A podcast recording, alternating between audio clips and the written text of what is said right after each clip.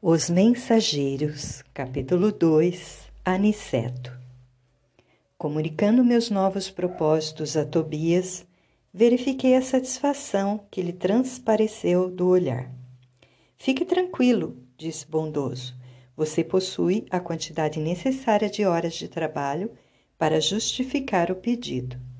Temos, por nossa vez, grande número de colegas na comunicação não será difícil localizá-lo com instrutores amigos.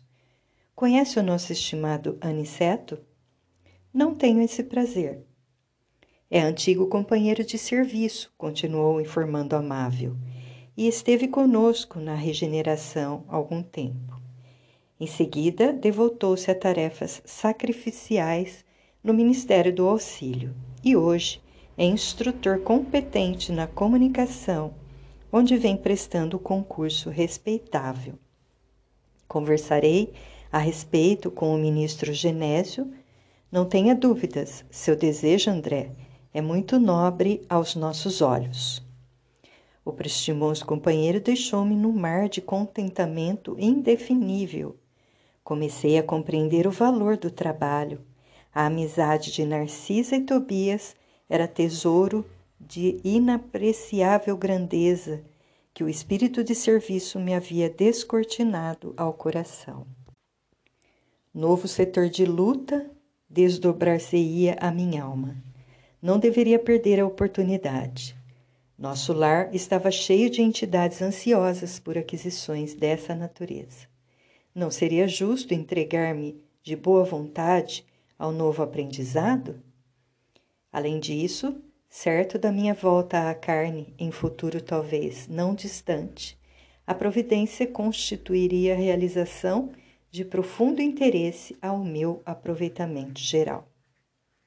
Misteriosa alegria dominou-me todo, sublimada esperança iluminava meus sentimentos.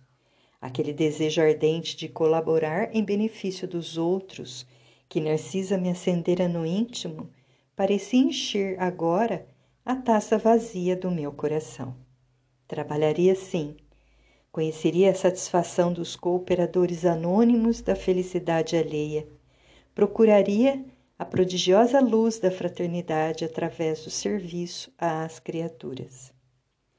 À noite fui procurado por Tobias, sempre generoso, trazendo-me a confortadora aquiescência do ministro Genésio. Com sorrisos afetuosos, convidou-me a acompanhá-lo conduzir-me-ia à presença de Aniceto para conversarmos relativamente, ao assunto. Emocionadíssimo, segui para a residência da nova personagem que se ligaria fundamente à minha vida espiritual. Aniceto, ao contrário de Tobias, não se consorciara em nosso lar. Vivia ao lado de cinco amigos que lhe foram discípulos na terra em edifício confortável, encravado entre árvores frondosas e tranquilas que pareciam postas ali para protegerem extenso e maravilhoso roseiral. Recebeu-nos com extrema gentileza, o que me causou excelente impressão. Aparentava ele a calma refletida do homem que chegou à idade madura, sem fantasias da mocidade inexperiente. Embora lhe transparecesse muita energia no rosto, revelava o otimismo sadio do coração cheio de ideias sacrossantas. Muito sereno, recebeu todas as alegações do meu benfeitor, dirigindo-me de quando em vez olhares amistosos e indagadores. Tobias falou longamente, comentando minha posição de ex-médico no plano terráqueo, agora em reajustamento de valores no plano espiritual. Depois de examinar-me com atenção, o orientador aduziu: Não há o que embargar, meu prezado Tobias. No entanto, é preciso reconhecer que a solução depende do candidato. Sabe você que estamos aqui na instituição do homem novo, André está pronto e disposto, adiantou o amigo carinhosamente. Aniceto fixou em mim o olhar penetrante e advertiu. Nosso serviço é variado e rigoroso. O Departamento de Trabalho, afeto à nossa responsabilidade, aceita somente os cooperadores interessados na descoberta da felicidade de servir. Comprometemo-nos mutuamente a calar toda espécie de reclamação. Ninguém exige expressão nominal nas obras úteis realizadas e todos respondem por qualquer erro cometido. Achamos-nos aqui num curso de extinção das velhas vaidades pessoais, trazidas do mundo carnal.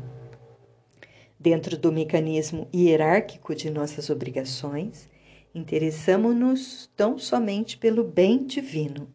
Consideramos que toda possibilidade construtiva vem de nosso Pai, e essa convicção nos auxilia a esquecer as exigências descabidas de nossa personalidade inferior. Identificando minha surpresa, Aniceto esboçou um gesto significativo e continuou. Nos trabalhos de emergência destinados à preparação dos colaboradores ativos, tem um quadro suplementar de auxiliares constantes de 50 lugares para aprendizes. No entanto, disponho de três vagas. A intensa atividade de instrução necessária a servidores que cooperarão em socorros urgentes na terra. Orientadores há que se fazem acompanhar nos serviços da crosta por todo o pessoal em aprendizado, mas eu adoto o processo diferente. Costumo dividir a classe em grupos especializados, de acordo com a profissão familiar aos estudantes, para melhor aproveitamento no preparo e na prática. Tenho, presentemente, um sacerdote católico romano, um médico, seis engenheiros, quatro professores, quatro enfermeiras, dois pintores, onze irmãs especializadas em trabalhos domésticos e dezoito operários diversos em nosso lar. A ação que nos compete é desdobrada de maneira coletiva. Mas, nos dias de aplicação na crosta terrestre, não me faço seguido de todos. Naturalmente, não se negará ao engenheiro ou ao operário o ensejo de aquisição de conhecimentos outros que transcendem, transcendem a paisagem de realizações que lhe cabem. Mas tais manifestações devem constar do quadro de esforços espontâneos no tempo vasto que cada qual ofere para descanso e entretenimento. Considerando, pois, o serviço atual, temos interesse em aproveitar as horas no limite máximo, não só em benefício dos que necessitam de nosso concurso fraternal, como também a favor de nós mesmos, no que toca à eficiência.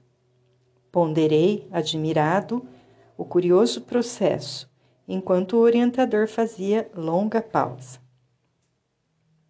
Após mergulhar toda a atenção em mim, como se desejasse perceber o efeito de suas palavras, Aniceto continuou. Esse método não visa apenas a criar obrigações para os outros.